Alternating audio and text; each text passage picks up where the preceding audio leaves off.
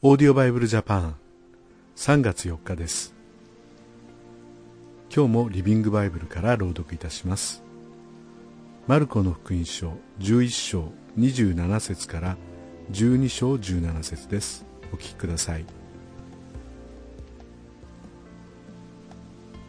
一行はまたエルサレムにやってきました。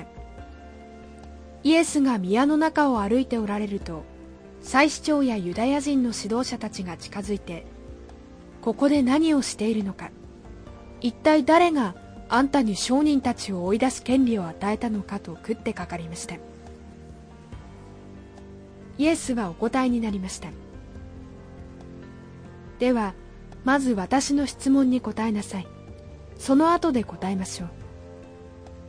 バプテスマのヨハネは神から使わされたのですか？それとも違うというのですか？さあ答えてもらいましょう。彼らは集まってひそひそ相談しました。もし神様から使わされたと答えればそれを知っていながらなぜヨハネを信じなかったのかと聞かれるだろう。かといってもし神様から使わされたのではないと答えればここにいる群衆が騒ぎ出すだろう。人々は皆ヨハネは預言者だと固く信じていたのです。彼らは仕方なく分かりませんと答えました。するとイエスはそれなら私もあなた方の質問には答えないことにしますと言われました。それからイエスは例えを使って人々に話し始められました。ある農園主がブドウ園を作り垣根を巡らしブドウの汁を絞る穴を掘り見張りの櫓を建てました。そしてこのブドウ園を農夫たちに貸し外国へ出かけました。ブドウの収穫の季節になったので農園主は代理のものをやり分け前を受け取ろうとしました。けれども農夫たちは代理のものを袋叩きにしたあげく手ぶらで送り返したのです。そこでもう一人の代理人を送りましたが彼も同じような仕打ちを受けしかも頭にひどい怪我を負いました。農園主はまた別の人を送りました。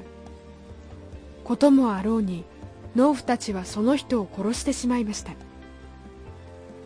その後も次々に人が送られましたが皆袋叩きにされたり殺されたりして残るは農園主の息子だけになりました。愛するたった一人の息子でした。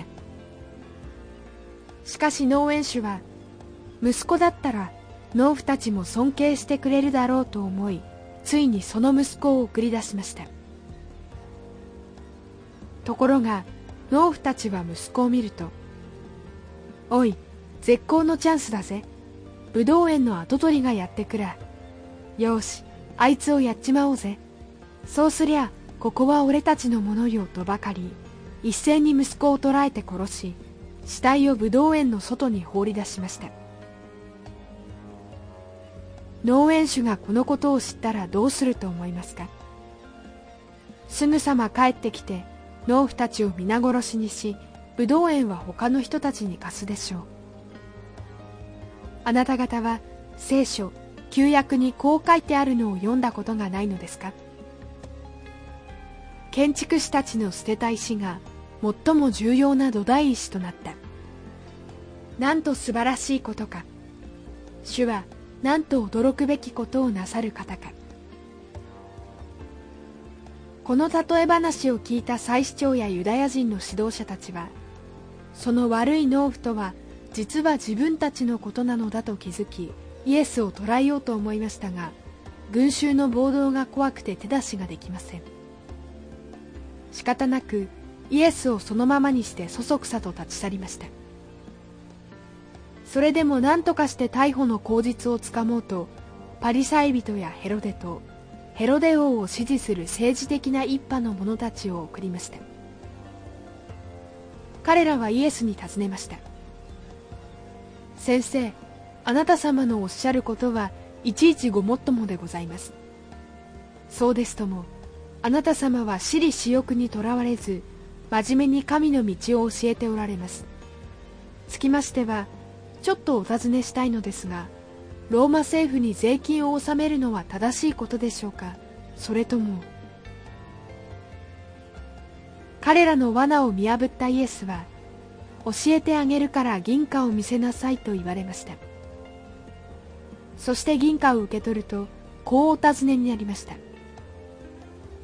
この銀貨に刻んである肖像と名前は誰のものですか？ローマ皇帝のものです。その通りです。皇帝のものなら皇帝に返しなさい。しかし神のものはすべて神に返さなければなりません。こう言われて彼らは頭を抱え込んでしまいました。当時の宗教指導者たちは何とかイエス様を罠にかけようとしていました。特に、まあ、ローマの敵ということに仕立て上げて、えー、罪に定めようとしていたわけです。ここでもローマに税金を納めるのは正しいことですか、まあ、ローマはユダヤを支配していたわけですから敵国に税金を納めるという非常に微妙な問題だったわけです。ところがイエス様はこれもまた正しくお答えになり彼らの付け入る隙を与えませんでした。皇帝のものなら皇帝に返しなさい。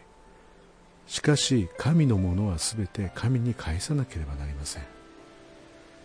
このことを通してもイエス様は私たちが忘れてはいけないことつまり私たち自身が神様に作られたものであり神様に変えるべきもの神様に捧げるべきものであるということをおっしゃっています。